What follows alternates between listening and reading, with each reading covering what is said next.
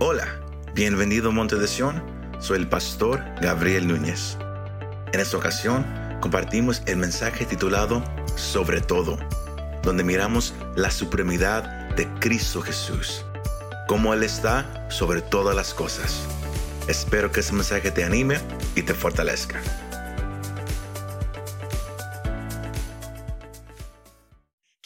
Historia de la humanidad han habido grandes hombres y grandes mujeres que han cambiado la historia de la humanidad.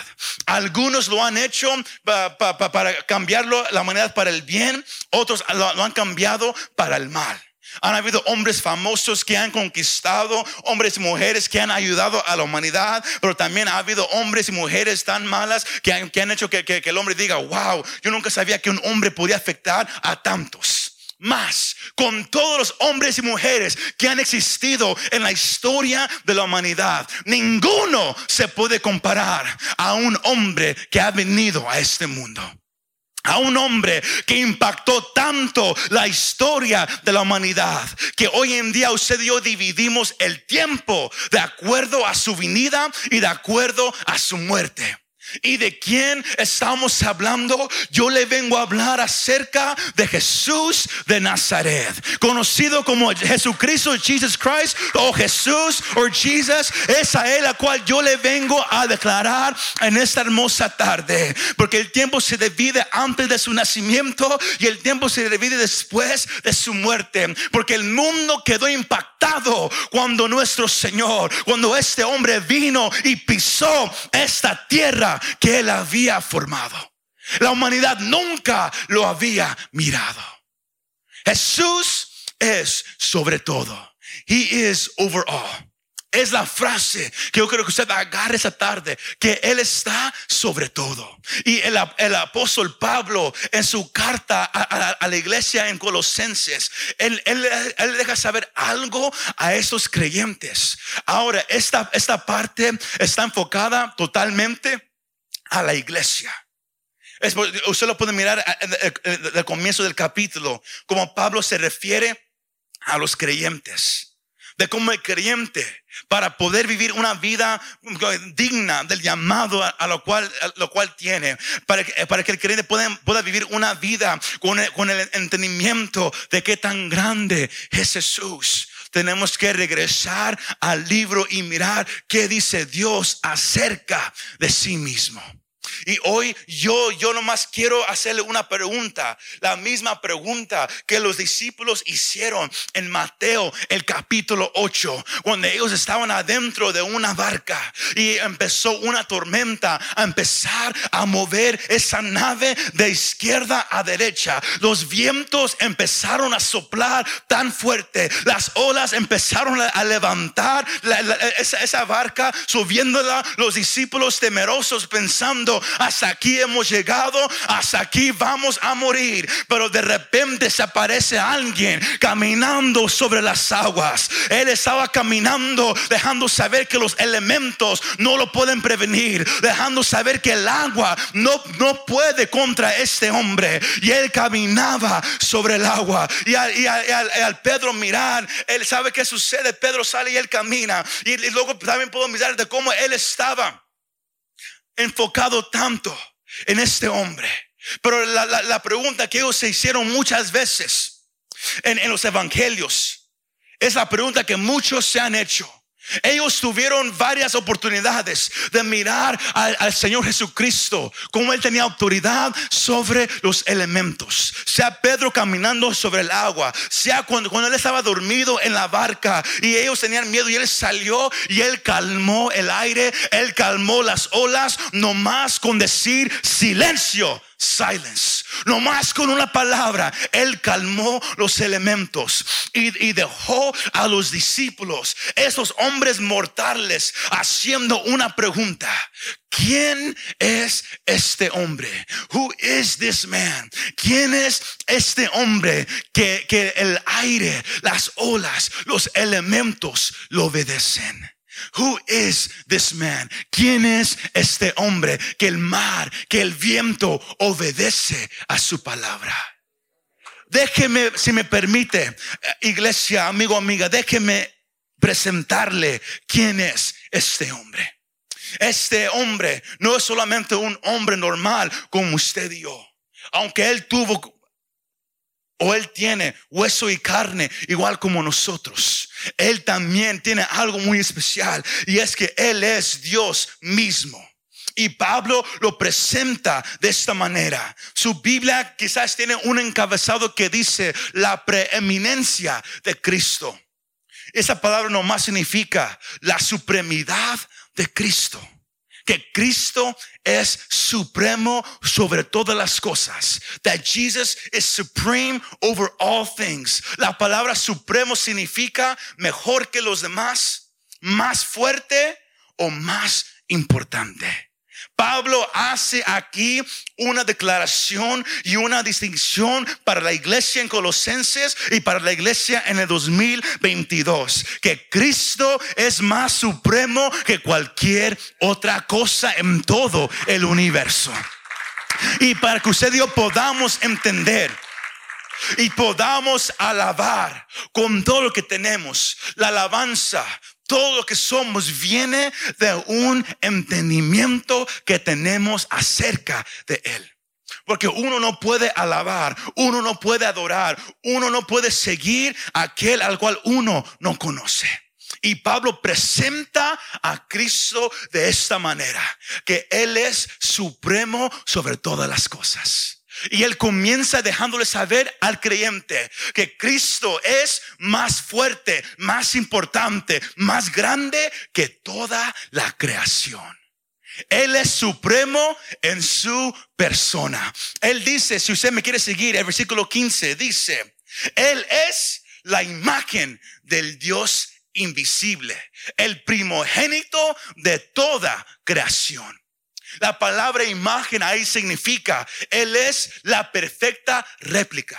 Todo lo que el Padre es está personificado en la persona de Jesús de Nazaret. Todo el poder del Padre está en el Hijo. Toda la autoridad del Padre está en el Hijo. ¿Y por cuál razón? Él es el primogénito de toda creación. Ahora, esa palabra primogénito, firstborn, esa palabra no significa que Jesús fue creado. No, no, no. Esa palabra es, significa de, en, el término de posición. Que Jesús es número uno de toda la creación. Jesús nunca fue creado. Él siempre ha existido desde antes de, la, de la fundación del universo. Porque si usted no lo sabía, Él es, Jesús es el que formó el universo. Él es el creador de todo. ¿Cuántos dicen amén? Es Jesús. El Padre dejó que el Hijo creara todo. Él dice, Juan 14, 9. Él dice, Jesús le dijo, tanto tiempo has estado, he estado con ustedes y todavía no me conoces, Felipe. El que me ha visto a mí, ha visto al Padre. ¿Cómo dices tú? Muéstranos al Padre. Jesús es la perfecta imagen del Dios invisible. El Padre es espíritu, mas el Hijo es la imagen del Dios invisible, el primogénito de toda la creación. Pablo dice ahí en el versículo 16, porque en Él, en Jesús, fueron creadas todas las cosas, sean, en los cielos o en la tierra, lo que usted mira y lo que usted no puede mirar, sean tronos o dominios o poderes o autoridades, todo ha sido creado por medio de Él y para Él. Y Él es antes de todas las cosas. Y en Él todas las cosas permanecen. ¿Cuántos dicen amén? Él es primero, iglesia, en su posición. Él siempre ha existido.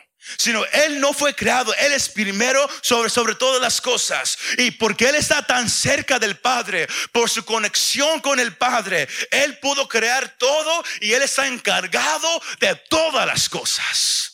Sino el Jesús a lo cual usted viene a alabar, el Jesús a lo cual usted viene a postrarse. No es, no es una imagen creada por un hombre, no es, no es algo que el hombre se inventó para que, para que el hombre lo, lo siguiera o el hombre estuviera en esclavitud. No, no, no, no, no. Mi Jesús siempre ha existido. Eh, el, el escritor dice en Hebreos, el capítulo 1, el versículo 2 al 4, él dice, en esos últimos días nos ha hablado por su Hijo, a quien constituyó heredero de todas las cosas, por medio de quien, ¿qué pasó? Hizo también el universo. El versículo 3 dice, Él, Jesús es el resplandor de, su gloria, hablando del Padre, y la expresión exacta de su naturaleza. ¿Y, y, qué hace el Señor Jesús? Sostiene todas las cosas. ¿Por qué? Por la palabra de su poder. Después de llevar a cabo la purificación de los pecados, el Hijo se sentó a la diestra de la majestad en las alturas. Sino yo quiero que usted sepa esta cosa acerca de mi Jesús, que Él es supremo en, en su posición. Él es más grande que la creación. Y Él fue el que creó todo lo que usted está mirando aquí. Y todo se sostiene, no por la ley de gravedad, aunque uno no, no, emprende en la escuela, no, no por las leyes de Isaac Newton o cualquier otro hombre que ha estudiado tratando de mirar cómo se sostiene el universo. Hombres han pasado años, han pasado todas sus vidas estudiando la naturaleza, buscando la evidencia científica para poder explicar cómo cómo es que, que, los planetas se quedan tan perfectamente posicionados ahí en, el universo. Cómo es que el sol está a una distancia tan perfecta de esta tierra. Cómo es que, cómo es que la luna afecta tantas cosas que suceden aquí en este mundo. Pero yo vengo a decirle a usted que le gusta estudiar, a usted que quizás todavía no, no quiere venir al conocimiento de Jesús, que el hombre va, va a pasar toda su vida, toda su existencia, tratando de buscar la respuesta de cómo todo eso ha existido. Ellos creen que fue por un bien. Ellos creen que usted y yo venimos de changos con mucho pelo. Mas yo vengo a dejarles saber que fue por la palabra de Cristo Jesús que usted y yo aquí estamos. Él lo habló en existencia. Él dijo, sea la luz y fue la luz. Él dijo, vamos a dividir la luz de la oscuridad. Y sabe que todavía está dividido la luz de la oscuridad. Él formó el sol no más con hablarlo. Él formó el mar no más con decirlo. Y si la palabra de Él puede sostener este universo, cuanto más la promesa que le hace a uno de sus hijos. Es por eso que tú puedes confiar en lo que Él te ha prometido. Porque la palabra de Él es para siempre. Lo dijimos el jueves, el cielo y la tierra un día van a pasar, mas las palabras de nuestro Dios jamás pasarán. Voltee a su vecino, dígale, mi Jesús es asombroso. My Jesus is amazing. Mi Jesús es asombroso. My Jesus is amazing. Aleluya. No nomás Él, es el, el, supremo en posición. Él es supremo en su poder. Porque todo está hecho por medio de Él. Mas Él también, Él es, supremo en que Él hizo algo bien interesante, que los ángeles no han podido entenderlo. Y aún todavía no lo entienden. El libro de Hebreos nos deja saber que los ángeles están, están nomás asombrados de por qué el Dios que ha creado todo, con nomás con su palabra, el que sostiene todo nomás con su aliento, porque Él ha decidido trabajar con su creación. Y yo no hablo de animales, yo hablo del hombre que Él formó del polvo de la tierra. Los ángeles no pueden entender por qué es que Dios quiere obrar tanto con usted y conmigo. El versículo 18 dice, Él es también la cabeza del cuerpo que es que la iglesia.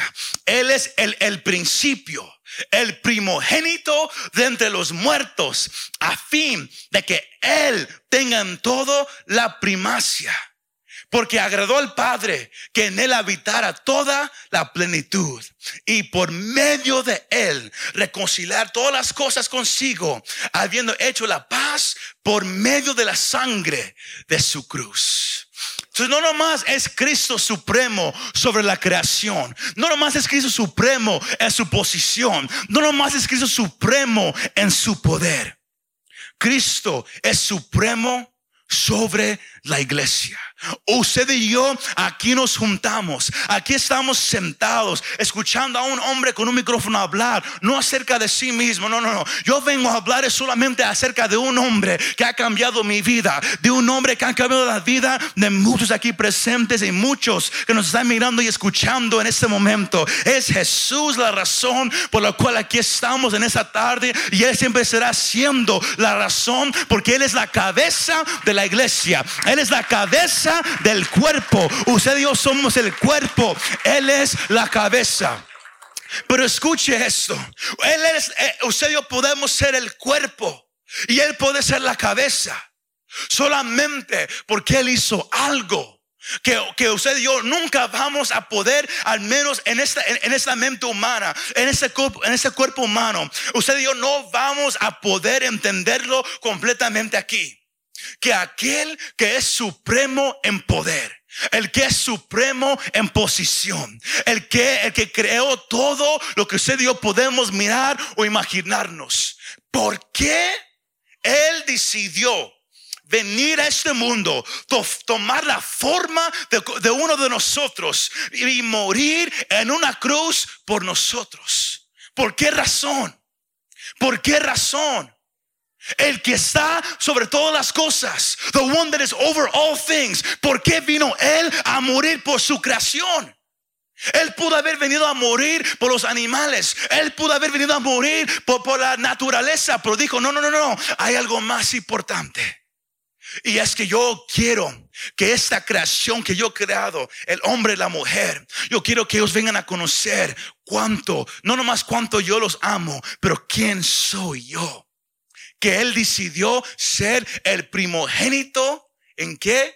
De entre los muertos. La única razón por la cual el hombre puede venir a escuchar acerca de Jesús, la única razón por la cual el hombre puede venir a sentarse en un lugar como este, a escuchar, a alabar, a cantarle al Dios que está en el cielo, es porque el mismo Dios bajó al mundo. Él tomó la forma humana, pero Él murió en el lugar del hombre. Y porque Él murió, Él también resucitó. Y porque Él resucitó, Pablo dice, él es, él es la primicia de entre los muertos, significando que porque él, él resucitó, el primero de resucitar entre los muertos por su propio poder, Él resucitó y por esa razón el hombre y la mujer que están muertos en sus pecados, sus transgresiones y sus delitos, que está completamente muerto, el momento que viene al conocimiento de quién es este Jesús, de quién es este hombre, como los discípulos declararon,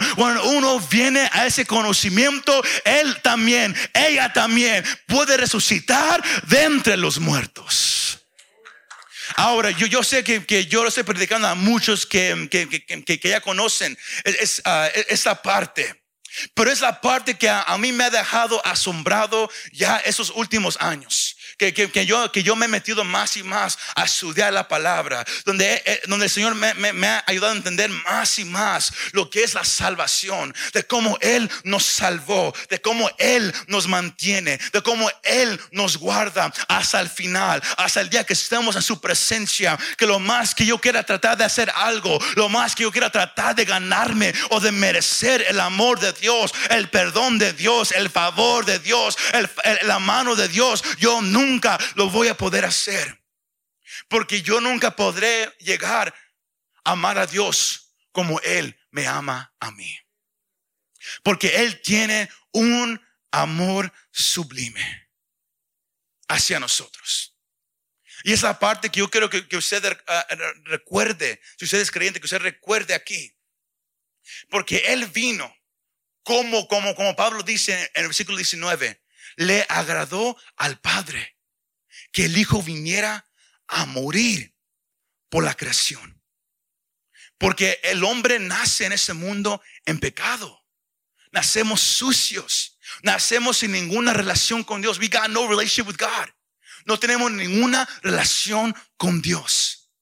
Más, el Padre reconociendo eso, que había una deuda que el hombre debe, no con el pecado, no con otro hombre. La deuda que debes es con Dios. The debt you owe is with God. Y, nunca o sea, yo lo vamos a poder pagar, porque la paga del pecado es muerte. Si quieres pagar la deuda, la deuda, tienes que morir. Pero si mueres en tu pecado, estás perdido en el infierno por toda la eternidad. Si no, el hombre no puede ganar. Man can't win. El hombre no puede ganar. No puede. Mas le agradó al Padre mandar a su único hijo para que hiciera algo. Y, Pablo usa el ejemplo de, tomar el lugar de otro. Porque en el antiguo mundo, en the ancient world, un esclavo, un esclavo podría ser libre si el precio demandado por su libertad era pagado. Uno podía comprar la libertad de un esclavo. One could buy the freedom of a slave. Pero tenía que ser alguien que, que, que, que tenía eh, eh, lo suficiente para, pagar el precio demandado. Y eran precios altos.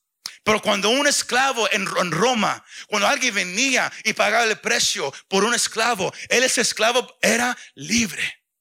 Pablo usa esa misma imagen aquí para que usted y yo lo podamos entender. Que usted y yo teníamos un precio sobre nosotros y el precio era sangre. Y para que algo sangre tiene que morir.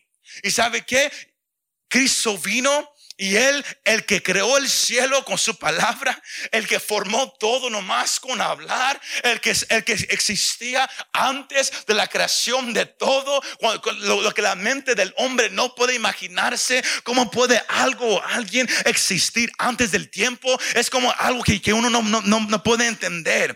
Más, este mismo Cristo, es, eso es lo que lo hace supremo sobre todas las cosas. Es lo que hace más grande, porque si usted y yo podemos explicar a Jesús, Él no es grande. Usted yo, si yo le puedo explicar completamente quién es Jesús, Él no es tan grande. Pero Él es grande porque no importa cuántas palabras yo pueda usar, o el mejor predicador, el mejor maestro en el mundo, no, no importa cómo trate el hombre de, explicar a Cristo, nunca llegaremos a la magnificencia de lo que es nuestro Señor Jesucristo.